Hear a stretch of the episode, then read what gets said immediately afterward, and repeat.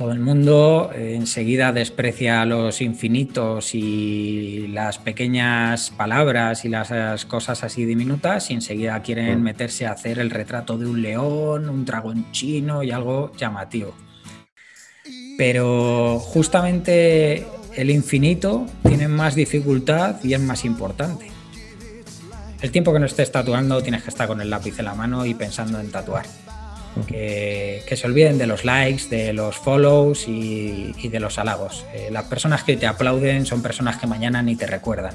Pero el cliente que le estás haciendo es infinito, se va a acordar de ti toda la vida. Y si sale contento, te va, te va a recomendar.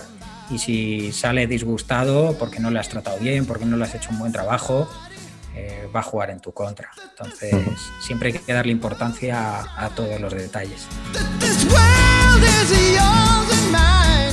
Gremio de Tatuadores, episodio número 5. Buenos días, buenas tardes o buenas noches. Bienvenidas y bienvenidos a Gremio de Tatuadores, el podcast para profesionales, aprendices y entusiastas del tatuaje. Mi nombre es José Luis Hernández y me gustaría que me acompañases en este programa en el que comparto contigo conversaciones, curiosidades y experiencias relacionadas con el mundo del tatu. En el programa de hoy hablamos con el búho de papel, tatuador y youtuber, aunque con esto último no le gusta identificarse, a pesar de que cuenta con más de 100.000 seguidores en su canal y sus vídeos más de 8 millones de reproducciones. El búho es de esas personas con las que podría haber estado hablando un montón de horas, deporte, redes sociales, estoicismo, pero sobre todo de su visión sobre el mundo del tatuaje. Mejor te dejo que escuche la conversación completa.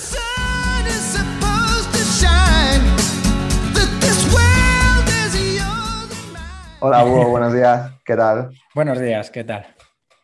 Nada, en primer lugar, muchas gracias por, estar aquí, por, prestarte a participar. Gracias a, ti por invitarme, es un placer. como te, he dicho fuera de, micrófono, ¿no? tengo un montón de preguntas, que, un montón de temas que tratar contigo que me gustaría, que me gustaría hacerte, pero vamos, vamos por partes y, voy al principio. ¿no? Eh, cuéntanos, ¿quién, ¿quién es Búho y cómo, empezaste a tatuar? Pues a ver, a mí eh, los tatuajes me han gustado desde siempre, pero la verdad que nunca me lo había planteado, no me había enfocado a ello, yo trabajaba de, otra cosa, yo he, trabajado de ilustrador y de entrenador personal, eh, pero estaba bastante hastiado ¿no? de la vida que llevaba y siempre tenía ahí la espinita de, querer dedicarme un poco a ello. El problema es que yo realmente no conocía a nadie. Y eh, en la época en la que yo empecé, que ya fue hace más de una década, pues era un poco complicado, el mundo era un poquito hermético y si no tenías a alguien muy, muy cercano que fuera tatuador, era complicadete eh, aventurarte en ello. Pero bueno, llegó un punto en mi vida que decidí que era lo que quería hacer y fue un poco Juan Palomo, yo me lo guiso, yo me lo como. Como tampoco conocía a nadie así que fuera profesional que quisiera ayudarme, pues tuve que buscarme un poco la vida. Y nada, a partir de comprar una máquina, investigar mucho, eh, leer muchas páginas en inglés porque tampoco había mucho en mi idioma que te orientara la gente no era tan abierta para explicar, pues a base de eso, de probar, de prueba y error, de tatuarme a mí o tatuar a, amigos que se prestaran de cobaya, pues ir aprendiendo poquito a poco hasta que luego ya pues pasó el tiempo y ya pudiera acceder un poco a un estudio y ya coger un poquito más de experiencia. Entonces, esos serían más bien mis inicios. Fue como totalmente autodidacta, ¿no? Eh, Coger. Eh, sí. Bueno, autodidacta en el sentido de que no. Claro, si ahora es. Ahora hay mucha información por todas partes, ¿no? Internet está llena de, de, información de lo que quieras. Pero imagino que, como has dicho, hace 10 años, pues era. Mm, no había, no había las formaciones ¿no? que hay hoy en día tampoco, de, ni seminarios ni nada. Que, como has dicho, es un, si ahora ya a mí personalmente me parece un, sector que es hermético hace 10 años, pues imagino que, sería muchísimo más. Sí, a ver, tampoco era tan difícil como en los comienzos del tatuaje en España. Eso es cosa de Mao y Katy, de mm. algunos pioneros, que eso sí que mm. lo tenían complicado porque te tenías que construir incluso tus propias herramientas. Pero sí es verdad que cuando yo empecé había mucho hermetismo. O sea, si tenías suerte de conocer a alguien y entrabas de aprendiz, yo he conocido casos de gente que ha estado tres años fregando un estudio eh, atendiendo llamadas y a lo mejor les dejaban entrar cinco veces en tres años a la cabina, o sea, eh, costaba muchísimo.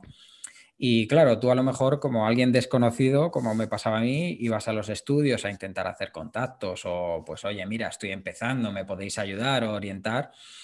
Y bueno, había gente con mejores formas y otros con peores que prácticamente no te querían dar información. Era, es un mundo como muy competitivo, ¿no? Entonces, en vez de ser un estanque de peces en el que todos nos gusta lo mismo, es más bien un estanque de pirañas, ¿sabes? Te ven enseguida como una competencia y como alguien que les va a robar trabajo. Entonces era muy, muy complicado, o sea, conocer detalles importantes del tatuaje, en plan de qué agujas uso, qué tintas, porque preguntar este tipo de detalles siempre, siempre te decían que no, te eludían. Entonces al final no te quedaba más que tatuarte. Eh, era el, mejor truco. Ibas a un tatuador, te tatuabas y durante la sesión le cosías a preguntas. Si tenías suerte y ese tatuador era simpático o ya tenías confianza con él, pues se abría un poco a ti.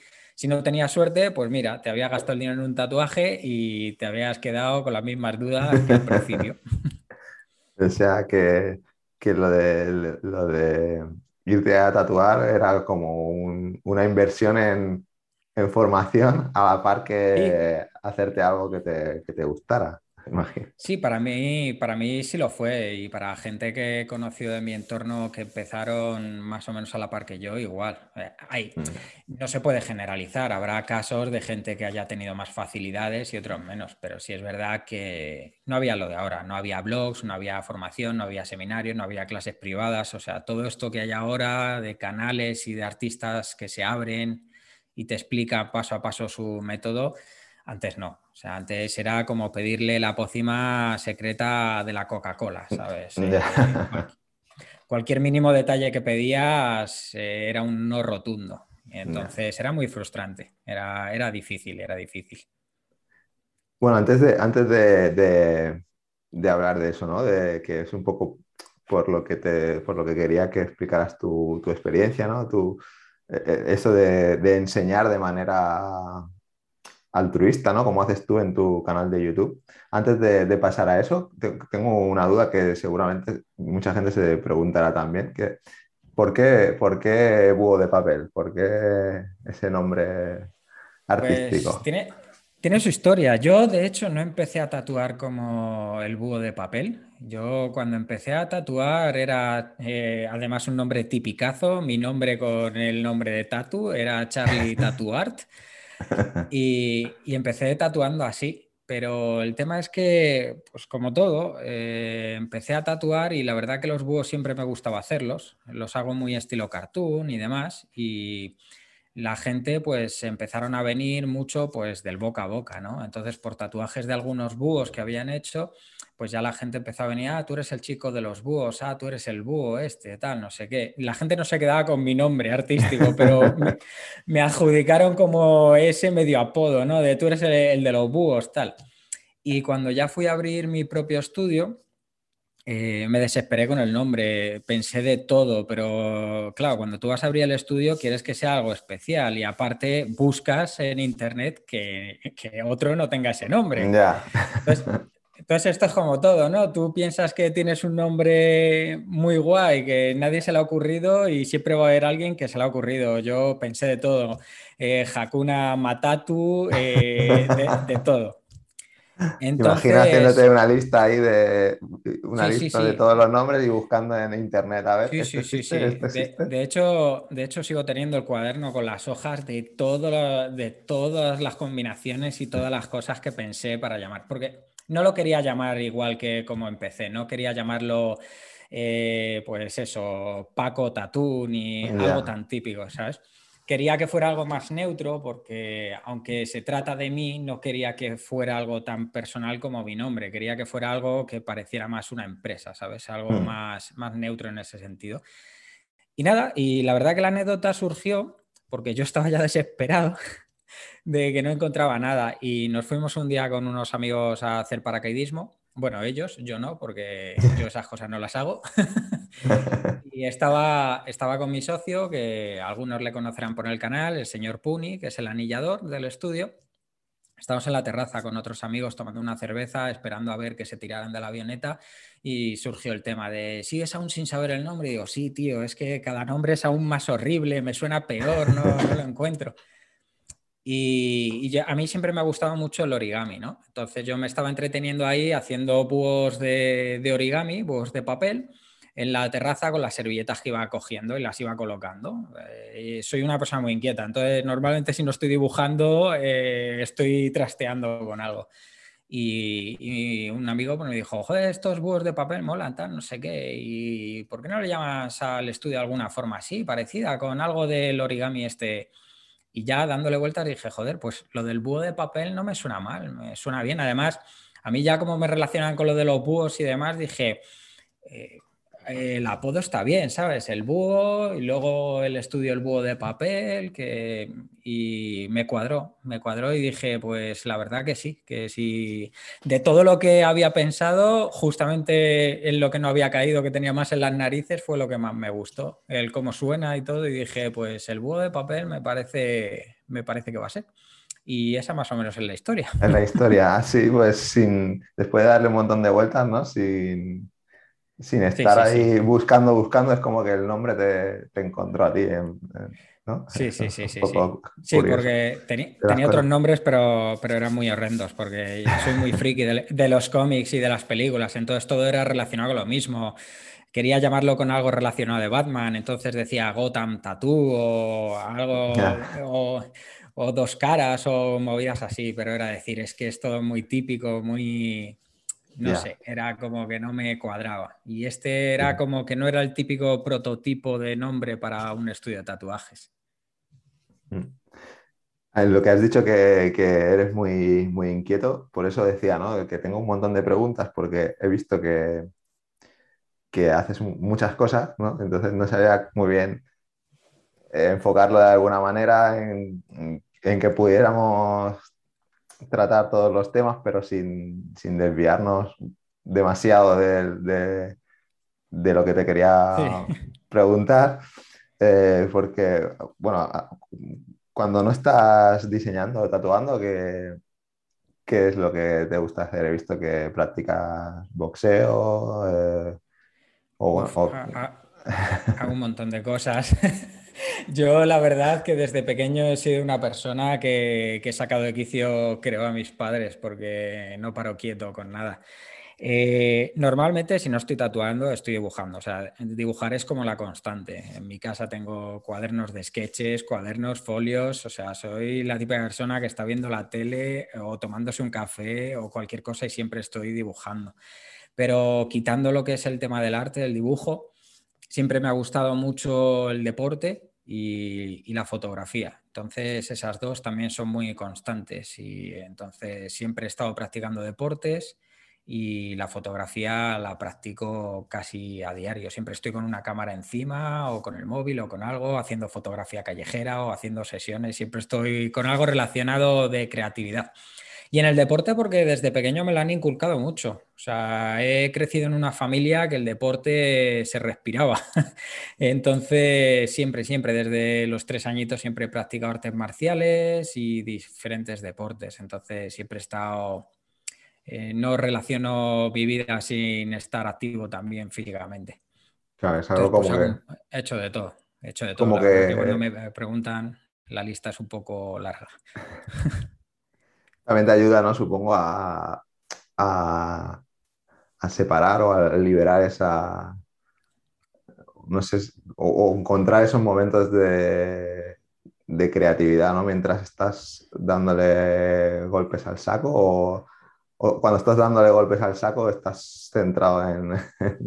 no, es, más bien, es más bien desconectar. O sea, yo yo siempre he creído que mis padres me apuntaron por desfogar, ¿sabes? Porque llegara roto a casa y me echara a dormir y no diera guerra en casa. Pero es más por desconectar. Cuando hago deporte, el que sea, suelo desconectar y estoy más relajado. Y cuanto más relajado estoy, sí es verdad que, me, que luego la creatividad y las ideas fluyen más rápido, para lo que sea. Para dibujar, para pensar contenido para YouTube o cualquier cosa. Entonces, suelen ser los momentos en los que no tengo el móvil, las redes, ni nada, no estoy pendiente de nada, solo estoy pendiente de, lo que estoy haciendo. Entonces, igual que cuando dibujo, es como que desconecto el mundo y es el mejor momento, el momentito así zen. Claro, sí, sí, yo también creo que, el deporte, aparte como, válvula de eso, de desconexión, luego te ayuda a estar más fluido en, en todo lo que, en todo lo que haces, ¿no? A partir de ahí. Por eso mucha gente recomienda que el deporte se ponga en la primera, como en las primeras horas del día, ¿no? Para, para luego ya que todo fluya, ¿no? El cuerpo esté más activo y todo. Sí, a, mí la verdad que me, a mí la verdad que me funciona. Es algo que llevo haciendo de siempre y a primera hora de la mañana, según me levanto y desayuno tal el hacer deporte como que te desestresa y te deja mucho más relajado a la hora de poder afrontar el día. Además, ahora con las vidas que llevamos, que vivimos rodeados de estímulos y de estrés, que todo el mundo está con ansiedad, con estrés, con preocupaciones, por lo menos tener una horita de hacer algo que desfogues y que sea el rato para estar contigo mismo, eh, yo se lo recomendaría a todo el mundo. La verdad es mm. que la gente que conozco que, tiene ese hábito suelen llevar el día mucho mejor. Viven, bueno, viven, no sé si viven más tranquilos o, por lo menos es como que el día te... yo el día que lo hago bien y lo hago por la mañana es como que luego el día como que va más rodado. En cambio, cuando no, es como que...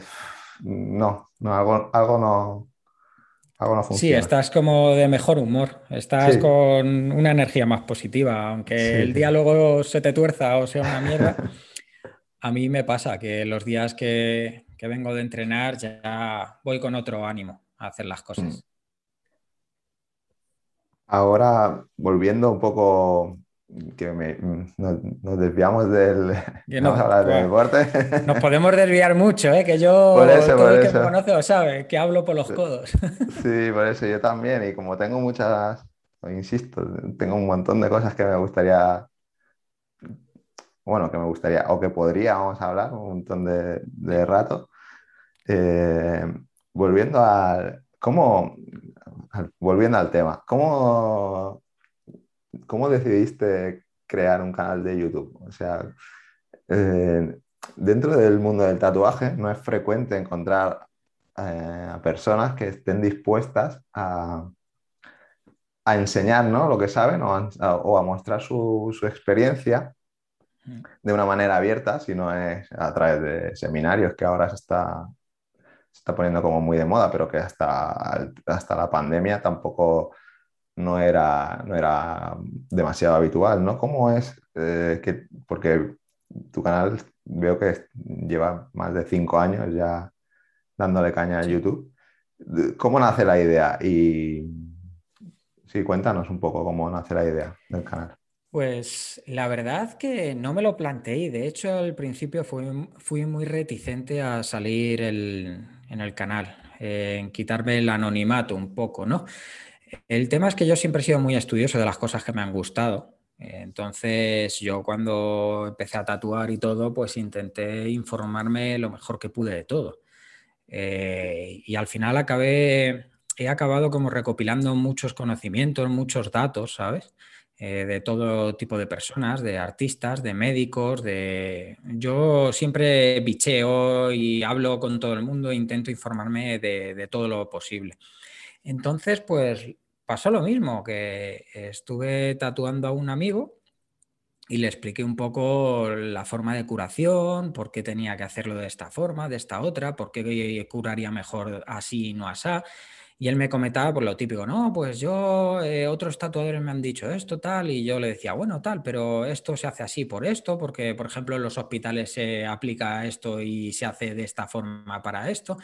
Entonces, eh, este amigo me dijo, joder, tío, sabes un, montón. Y dice, en otros sitios que, he tenido experiencia o que he estado, la gente no, no da tantos datos, ni, ni se le ve con tantos conocimientos. Y dice, deberías de de abrir un blog o algo para, explicárselo a la gente, porque creo que hay mucha desinformación. Y si es verdad que otros colegas que tenía lo corroboraban, lo que él decía, decía, es verdad, tío, no, no hay tanto, tanto conocimiento a la, gente que simplemente le gusta tatuarse, ¿sabes? Eh, me decían lo mismo, de a lo mejor los artistas sí saben, pero los que nos tatuamos vamos un poco a ciegas del mundo del tatuaje, no sabemos por qué se hacen ciertas cosas o si están bien hechas o mal y deberías de, explicarlo. Entonces, pues surgió un poco de la idea. Eh, al principio me animaron pues a, mostrar mi trabajo y a la vez un poco dar ese tipo de guía, ¿no? Y todo empezó así. Al principio los vídeos que subí pues eran más sobre tatuajes y sobre mi trabajo, pero luego sí es verdad que me empecé a animar pues eso a...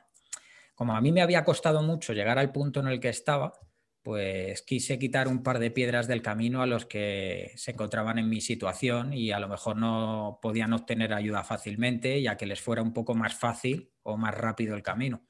Y entonces empecé con eso a hacer un poco tutoriales, a dar los consejos que, que, yo había descubierto a través de mi experiencia. Siempre en mi canal hablo desde mi experiencia y y eso, desde los conocimientos que yo he conseguido, pues gracias a contactos sanitarios que tengo y, gente que sabe más que yo. Y así fue un poco como empecé, como al final enseñé la cara y, bueno, me hice un poquito más conocido en las redes. Abandoné un poco el anonimato ese. ¿te, ¿Te imaginas alguna vez tener más de 8 millones de visualizaciones y tu plaquita de... de YouTube, que, que, para quien no lo sepa, la, la placa solo la entregan a personas que tienen más de 100.000 o que llegan a la cifra de 100.000 seguidores. Sí, la, primera placa es a, partir de los 100.000.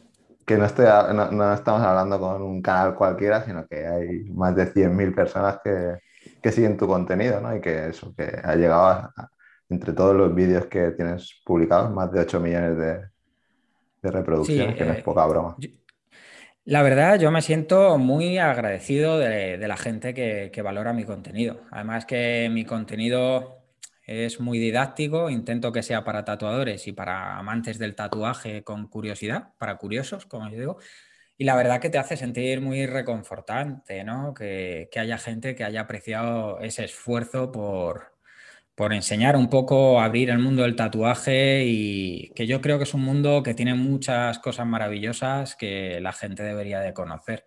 Entonces, pues sí, sí, eh, yo me considero un canal pequeñito, pero que, eh, tiene mucho juego, ¿no? Que puede ser interesante. Además, siempre lo trato de llevar con humor y que a la gente no se le haga pesado cuando es muy técnico y la verdad que, ojalá, ojalá eh, llegue a más gente y, la gente se pueda beneficiar de, los consejos que pueda dar o de todos los datos que, que aporto.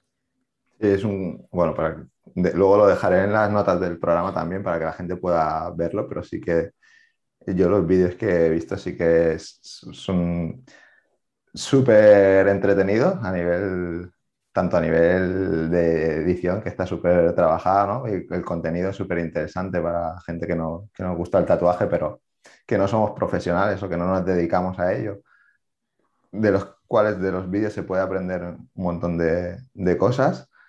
Y, nada, invito a que la gente pueda, pueda chafardear, porque de verdad es que va a encontrar un montón de vídeos diferentes de, bueno, de, todo, de, todos los tipos, desde cómo quitarse los guantes, ¿no?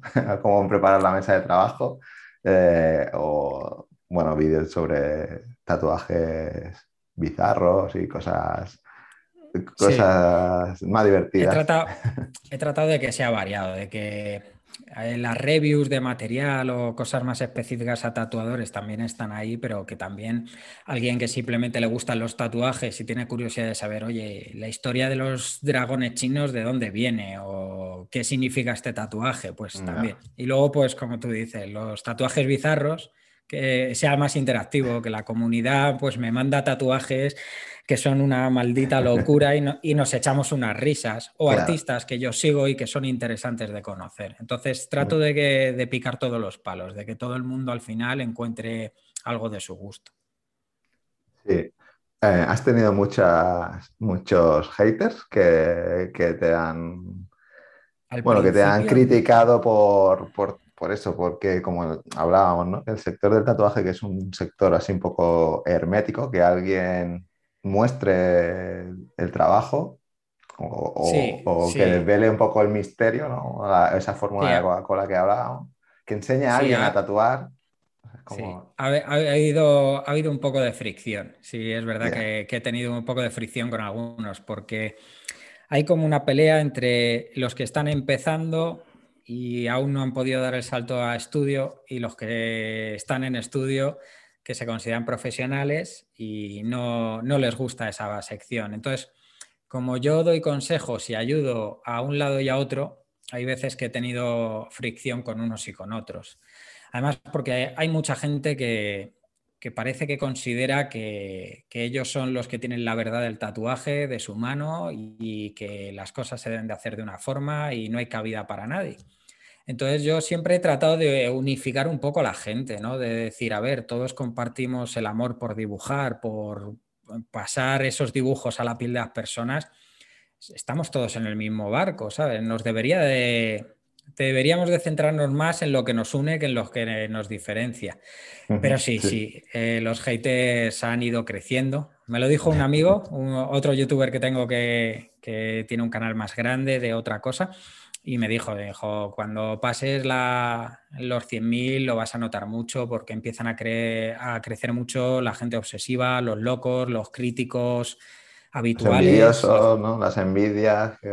Sí, eh, pero yo creo que no es algo solamente de YouTube, yo creo que es en general de las redes sociales, que es como que alimentan mucho que las personas desde el anonimato intenten como dañar a aquello que no les gusta. Estamos viviendo una época en la que es como antes si no te gustaba algo hacías zapping, cambiabas, o sea, yo lo sigo haciendo, ¿sabes? Yo soy de los soy de los 80, entonces yo cuando un canal no me gusta ni me molesto en comentarle, me voy a otro canal y ya, y ya, está.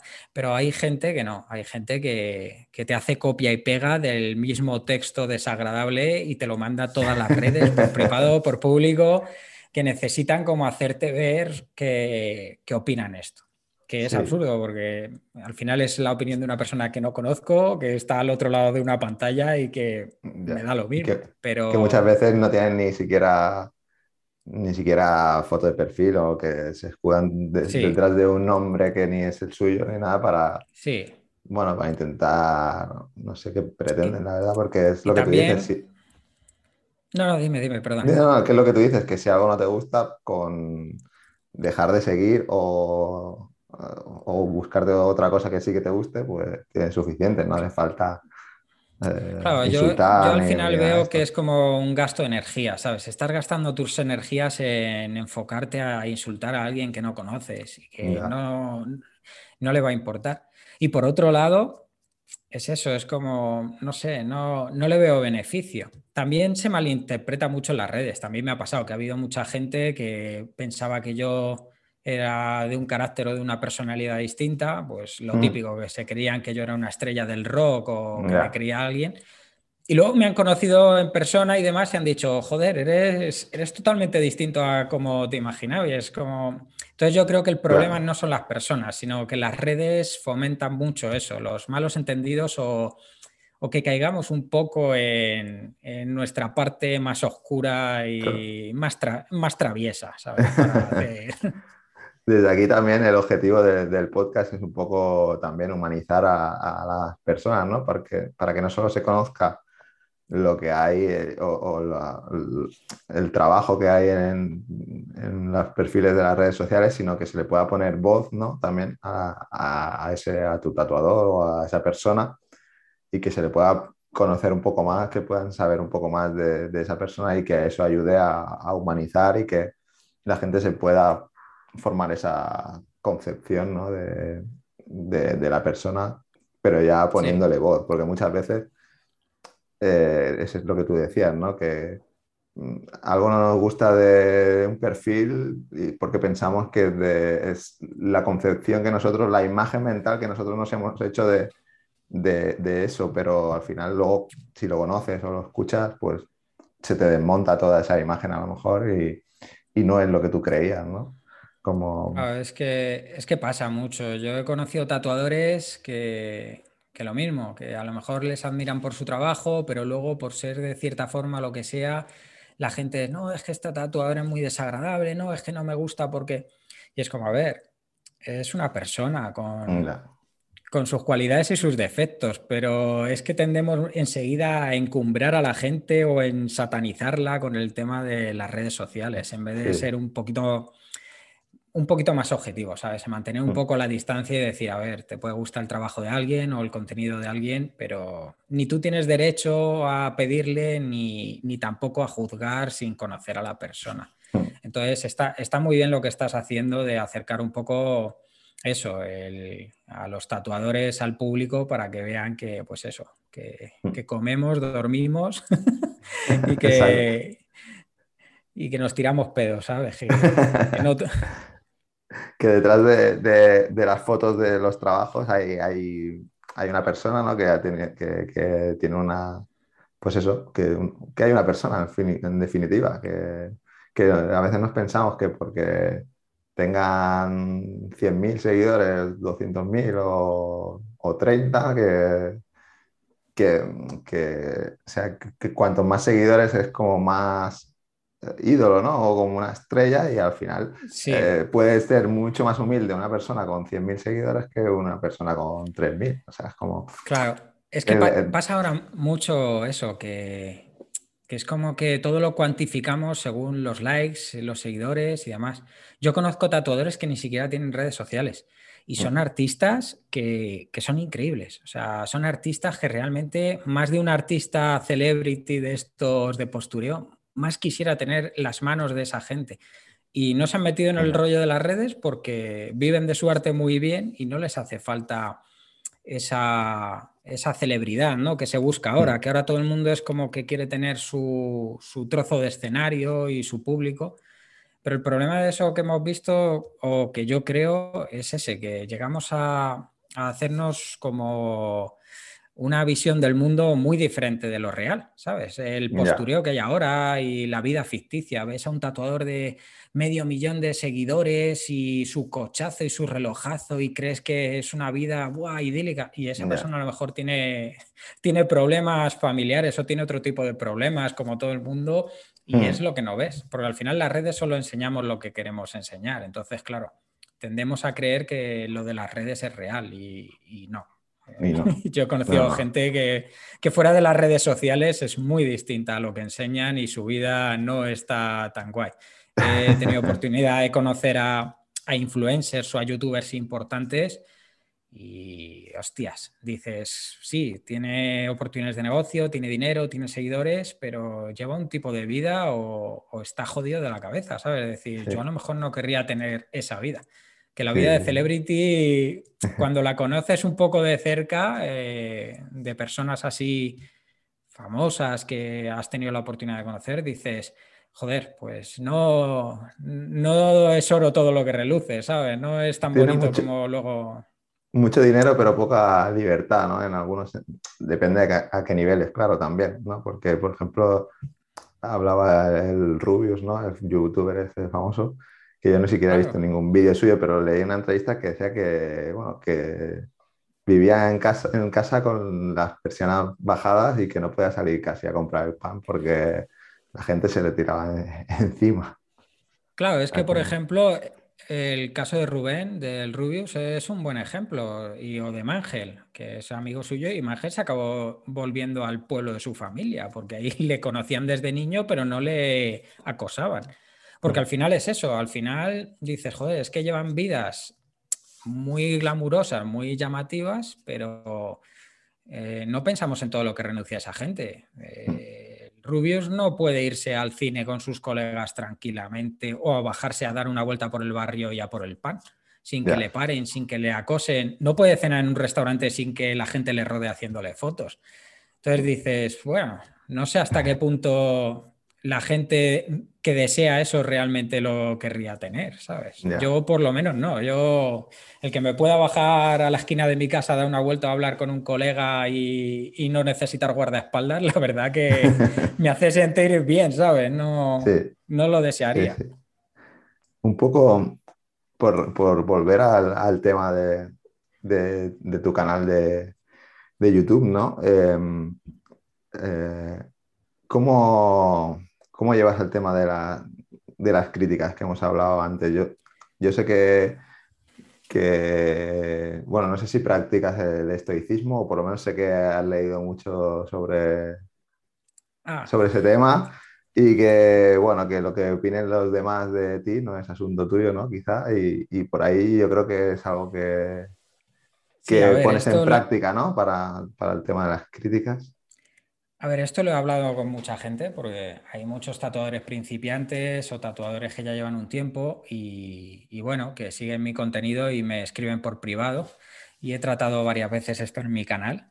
Al principio las críticas me afectaban mucho, me afectaban mucho sobre todo por la frustración de no poder dar la réplica, ¿no? De que alguien a lo mejor te critica o te dice algo injusto, algo que a lo mejor no es cierto no es cierto porque a lo mejor su opinión es diferente o porque no te conoce y, cree que eres tú de forma diferente.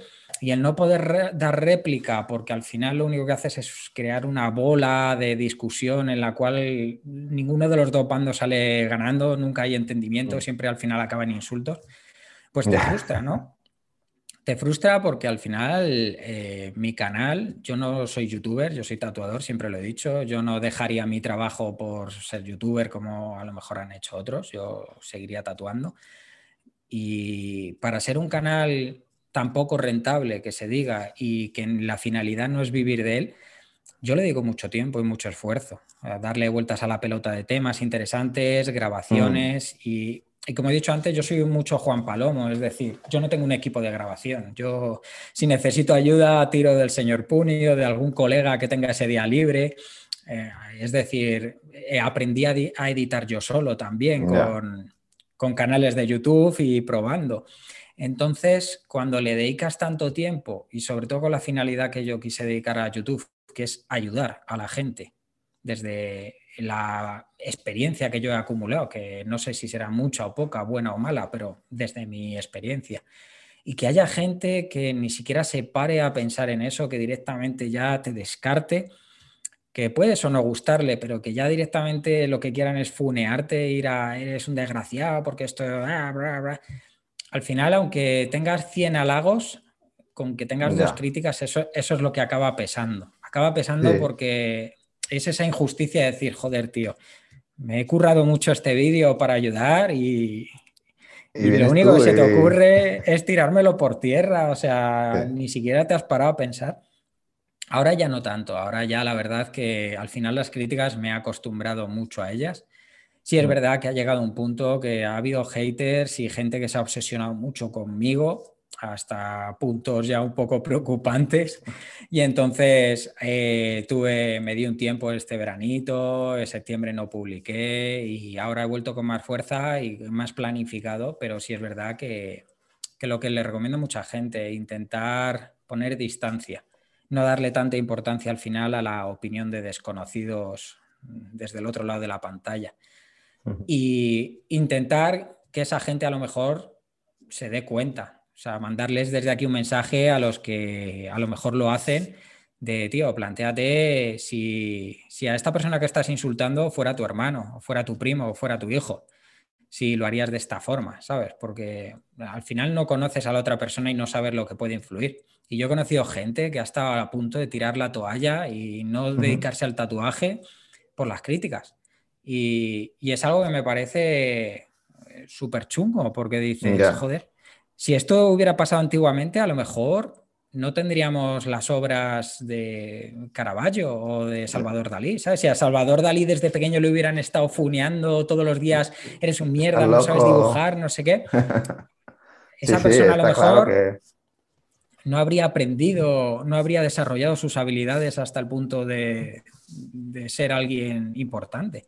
Y a, a, mí me da que pensar, decir, ¿cuántos tatuadores a lo mejor, si se les hubiera animado en vez de frustrado, serían ahora excelentes artistas o artistas que marcaran un punto de inflexión en la historia del tatu y sin embargo pues han acabado dedicándose a otra cosa por eso, por, no recibir una crítica positiva.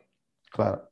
Sí, sí, te, quería preguntar si, si por, bueno, el que tiene un canal de YouTube, como es tu caso, sabe todo el trabajo que, comporta tener un, un canal eso, pues para llegar a más de 100.000 suscriptores y 8 millones de reproducciones, pues eh, hay mucho tiempo dedicado, ¿no? ¿no? solo a grabar el vídeo, sino luego pues todo el tema de edición, todo el tema de planificar, pensar el contenido, que cualquiera que, se haya parado cinco minutos a, pensar esto, de, hostia, pues este tío le está dedicando ahí un montón de horas para que yo sepa más del, del tema del tatuaje y, por lo menos para que se paren a pensar en eso, ¿no? En decir, mm, no voy a, si no me gusta, me voy, pero no voy a dedicar, o sea, no voy a insultarle, no voy a machacarle porque lo que hace, lo hace para, bueno, lo que tú dices, ¿no? Para ayudar. Eso eh, te compensa todo el, todo, el, todo el tiempo ese que le dedicas. te compensa no, hablo económicamente, ¿eh? no hablo económicamente, que, seguramente... No, económicamente no, ya te digo que no. por eso, por lo que hablaba, ¿no? Por las horas que hay que dedicar, ya solo por eso, ya no te sale eh, rentable. muchas veces no, muchas veces me levanto y yo todos los días tengo algún mensaje de alguien insultando o alguien que, me, dice cosas que, seguramente a la cara no, tendría por lo menos ese valor o esa o esa libertad de, hacer daño. Pero sí es verdad que luego recibo mensajes de gente de, oye tío, gracias al contenido que has hecho me he atrevido a tatuar, o gracias a ti me he atrevido a abrir mi estudio, o gracias a ti me inicié y ahora estoy trabajando y me he hecho profesional. Y ahí sí me compensa. Ahí cuando digo, eh, joder, pues he aportado mi granito de arena para animar a esta persona y esta persona al final, como yo en su día, se ha animado a, llevar a cabo su sueño. Ahí sí me compensa realmente el esfuerzo, el esfuerzo de a lo mejor un jueves a las 11 de la noche, acabar un tatuaje, recoger, desinfectar la cabina, son las 11 y media de la noche y sentarme en la silla y venga, hay que ponerse a grabar y al día siguiente, entre cita, eh, entre tatuaje y tatuaje a la hora de comer, estar comiendo a la vez que edito el vídeo y cosas así. Todo eso me compensa, pues eso, cuando la gente me dice, oye, pues gracias a tu canal y a otros que veo y demás, pues eh, he aprendido esto y he conseguido esta, esta técnica que me resultaba difícil, ahí sí compensa. Sí compensa porque es justamente la finalidad que yo tenía, el que gente que se encontraba en mi posición, eh, gente que estaba perdida y decía, joder, quiero hacer esto, pero no sé cómo, el que hayan cogido un poco la brújula y hayan tirado por ahí y luego a base de su esfuerzo hayan conseguido llegar a donde querían o estén en camino. Ahí mm. sí mola, ahí dices, joder, pues ah, va a ser que, que mola, al menos. La satisfacción, ¿no? Claro, el esforzarse para ayudar a la gente de esa forma. Sí. A, nivel, a nivel para, de clientes, ¿crees que te ha ayudado a, a tener más clientes el canal de YouTube? O... Sí, hay, hay clientes que vienen por YouTube, porque me han conocido en YouTube, les ha gustado mi forma de ser o les ha gustado los conocimientos que tengo, lo que tatúo y se han animado. En ese sentido, YouTube no deja de ser una plataforma más de difusión. Sí es verdad que se lo digo a todo el mundo, igual que Instagram y demás. Las redes son un trampolín, son una pequeña ayuda, pero realmente el grueso de tus clientes siempre viene del boca a boca, siempre viene de tu, de, tu, anterior cliente, siempre, siempre. O sea, el grueso del cliente siempre viene de hasta tú a mi primo, a mi colega, a mi vecino, a mi panadero. Si haces un buen trabajo, al final tu cliente es tu primer comercial y acaba cascándoselo a 5, 6, 7, 8 colegas y es la persona que más lo va a ver. Eh, y lo va a enseñar más. Pero sí es verdad que, que bueno, YouTube más bien me ha dado oportunidades de, expandir y de difundir un poco mi trabajo y, lo que sé.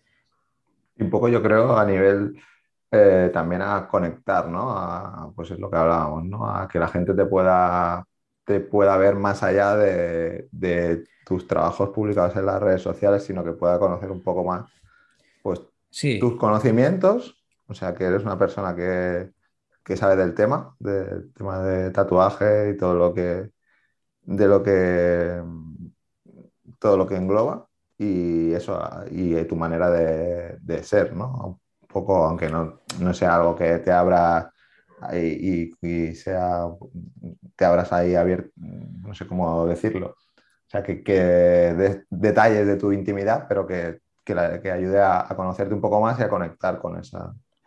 Sí, con esa a ver, yo yo no interpreto un papel, o sea, yo en los vídeos quizás soy un poco más histriónico, más exagerado, pero eh, como se me ven los vídeos es como soy. Cualquiera que ha venido al estudio, ya sea un cliente o también vienen suscriptores simplemente para conocerme o darme algún regalo, lo han visto, que no, soy de forma diferente, yo, yo soy como soy. Pero sí, eh, ha sido una puerta a acercarme a la gente. Ya de por sí el tatuaje es una actividad muy bonita porque conoces todo tipo de historias y de gente, porque cuando tatúas es como si estuvieras en el confesionario, la gente se abre mucho a ti, te, te cuentan su vida, tú la suya. Y eso a, mí me gusta mucho, es un subidón. O sea, a mí yo tengo clientes de, de un montón de años que les he conocido eh, he conocido luego a sus parejas y ahora les estoy conociendo siendo padres, siendo hijos, te traen a los críos y joder, ves toda la evolución de su vida, ¿sabes? Tienes la oportunidad, sin ser un amigo cercano de la familia, tienes el privilegio de, ver esa evolución en sus vidas, ¿no? Y de conocer esa parte íntima de sus vidas que a lo mejor no se la enseñan a todo el mundo. En las mismas, pues yo también me he abierto bastante a YouTube. No todo, no todo lo que lo que se puede porque siempre dejo una parte privada que no quiero tocar por lo que hemos hablado antes, porque siempre hay haters, siempre hay gente deseosa de, hacer daño, entonces yo también tengo que proteger un poco a mi familia y a mi entorno, ¿sabes? No. puedo tampoco enseñar todo porque luego es complicado, ¿sabes? luego, pues, Puede, puede haber problemitas con gente un poco que esté más trastornada, pero pero sí soy bastante abierto a la hora de hablar de mí y demás. Y cualquiera que se tatúe conmigo lo sabe, que, no paro de hablar y que podemos hablar de cualquier cosa prácticamente. Para, ir concluyendo, que ya estoy mirando el... Eh, te estoy robando demasiado tiempo. No, no, que va. Tengo todo el tiempo eh, que quieras. No, bueno, no me digas eso porque si no, si no, hacemos un podcast de 24 horas. Eh, un poco, ¿quiénes, ¿quiénes son tus referentes o más que referentes, de quién, de quién intentas aprender? ¿De quién... Realmente de todo el mundo. Bueno, sí, a nivel eh, tatuador, pero... No tengo referentes en cuanto a intentar copiar o parecerme al estilo de nadie. Me parece mm. que que en el arte cuanto más individualista seas y tengas un estilo más marcado tuyo, eh, destacas más y te va mejor. Pero muchos, tengo muchos. Eh, cualquiera que tenga buena mano y tenga un estilo que sea singular, que no sea una fotocopia de una fotocopia de una fotocopia. Entonces tengo de todo el mundo, de España, de, de... hay tatuadores rusos que me encantan la, escuela de tatuadores rusos que hay es increíble, también británicos, asiáticos mm. sobre todo también. Entonces, pues así sin mencionar nombres, eso, tengo un poco autores de todo. Además que yo no solo me centro en el tatuaje, también bebo mucho de artistas del cómic, ilustradores, diseñadores gráficos, fotógrafos. Me gusta todo lo que me gusta que sea creativo en cuanto que alguien tiene un estilo que me llama o que le veo yo que tiene una forma de hacer las cosas que mola, ya, mm. ya follow, ya le sigo, sigo de cabeza.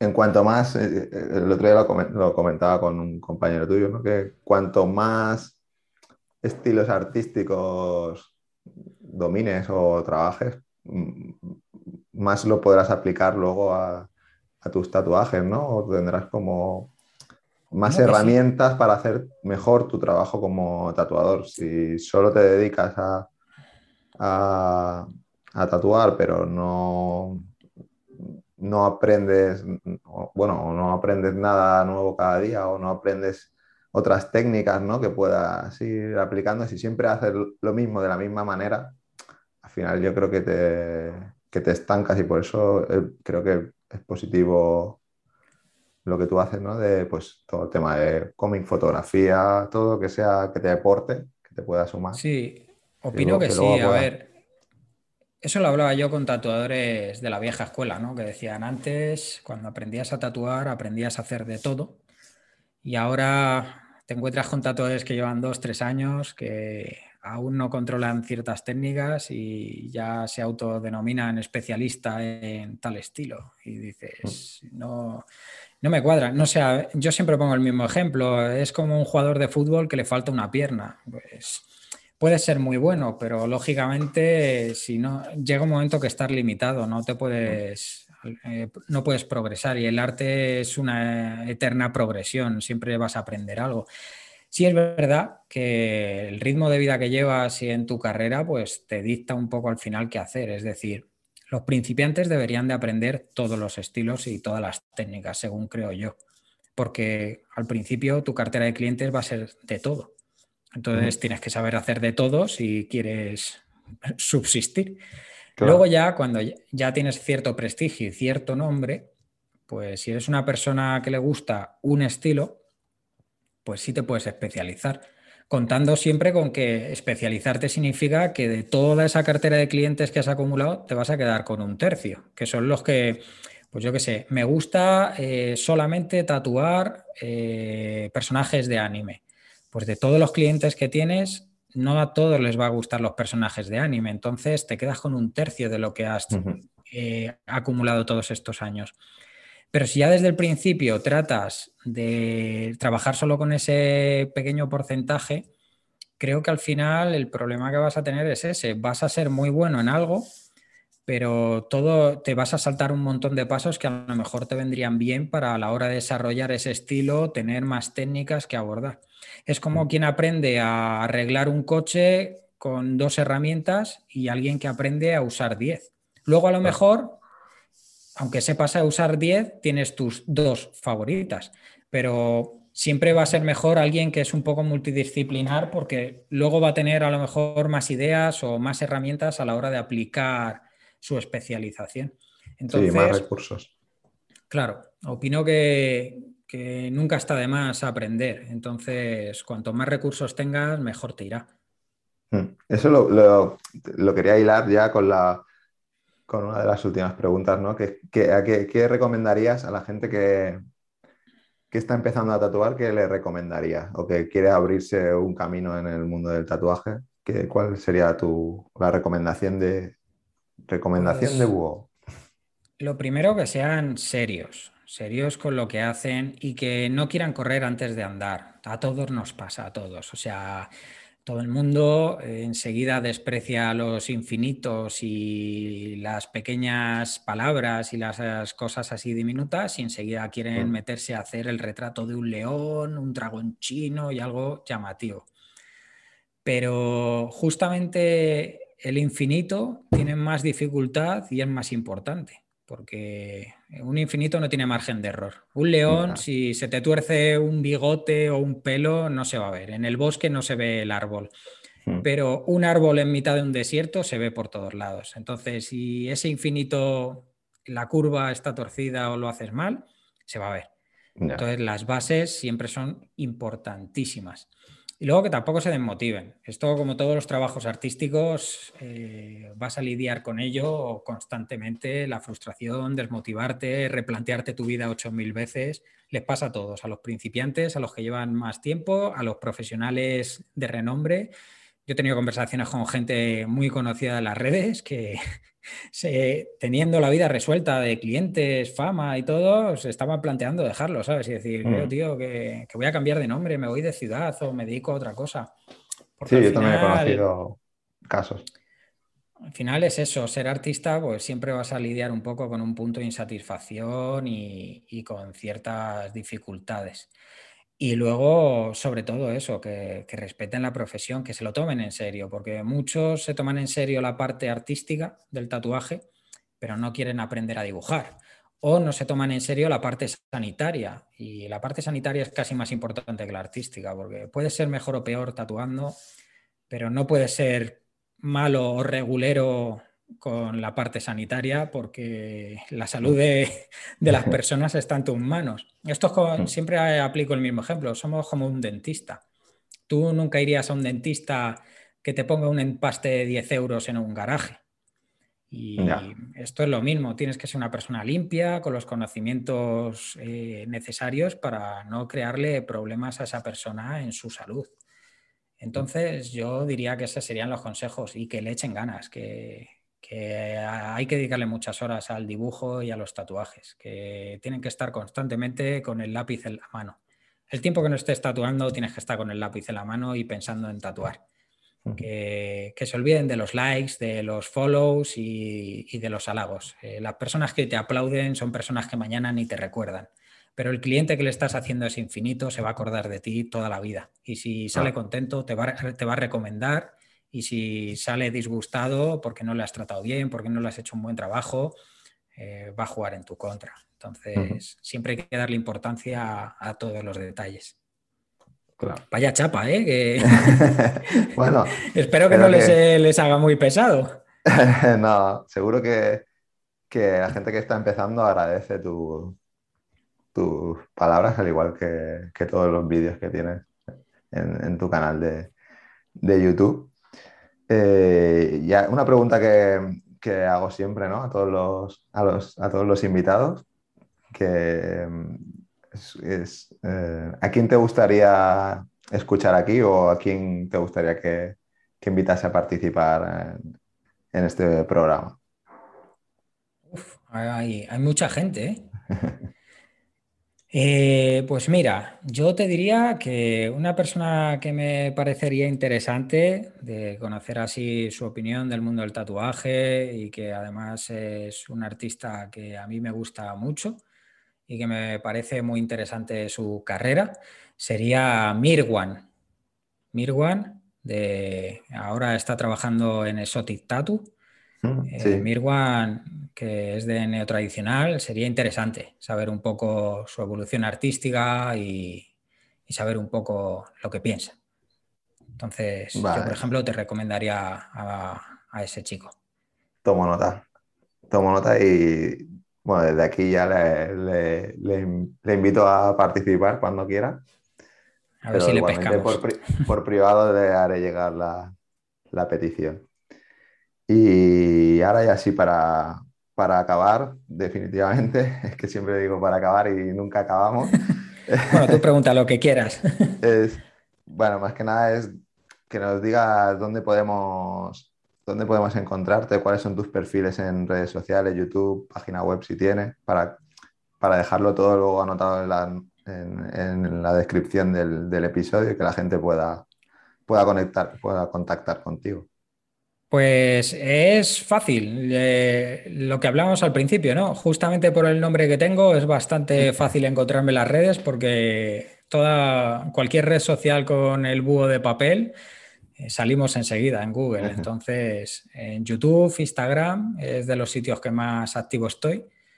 Luego tengo Facebook y TikTok, pero Facebook es como lo que lo tengo más aparcado, ¿no? Facebook ahora es una red social que está un poco muerta y TikTok eh, básicamente solo subo los trabajos, entonces YouTube e Instagram sería lo, lo que más activo estoy y donde mejor se me puede contactar. Perfecto, pues todo eso lo, lo dejaré anotado en, en, la descripción para que la gente pueda, pueda conectar contigo. Y nada más, muchas gracias por de nuevo por, por estar aquí, por haber participado, por haber dado tu. Bueno, por haber querido mostrarte un poco más de, de ti y, y, sobre todo enhorabuena por, por tu canal de YouTube Gracias. No, y... no, lo dejes porque es súper útil y igual que a mí me ayuda a aprender más cosas, seguro que hay mucha gente que, que, que, que te dice lo mismo y que no te desanimes por, por esos haters que, pueda, que puedan haber. No, no, no, no. Pues nada, muchas gracias por tu apoyo y gracias por la oportunidad, por pensar en mí para la entrevista. Y nada, espero que, que les guste lo que hemos hablado. Y nada, cualquier cosa, estamos en contacto en las redes. Perfecto. Pues muchas gracias, Búho. Un abrazo. Hasta luego.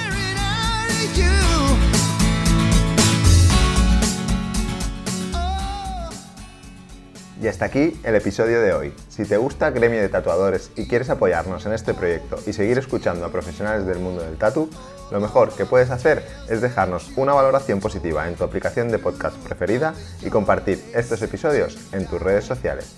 Y recuerda que en marketingparatatuadores.com encontrarás más episodios como este y otros contenidos relacionados con el sector. Gracias por escuchar y te espero, como siempre, en el próximo episodio. Si quieres ser patrocinador de este podcast y que tu marca o tu estudio tengan mayor visibilidad, no dudes en ponerte en contacto con nosotros en www.marketingparatatuadores.com.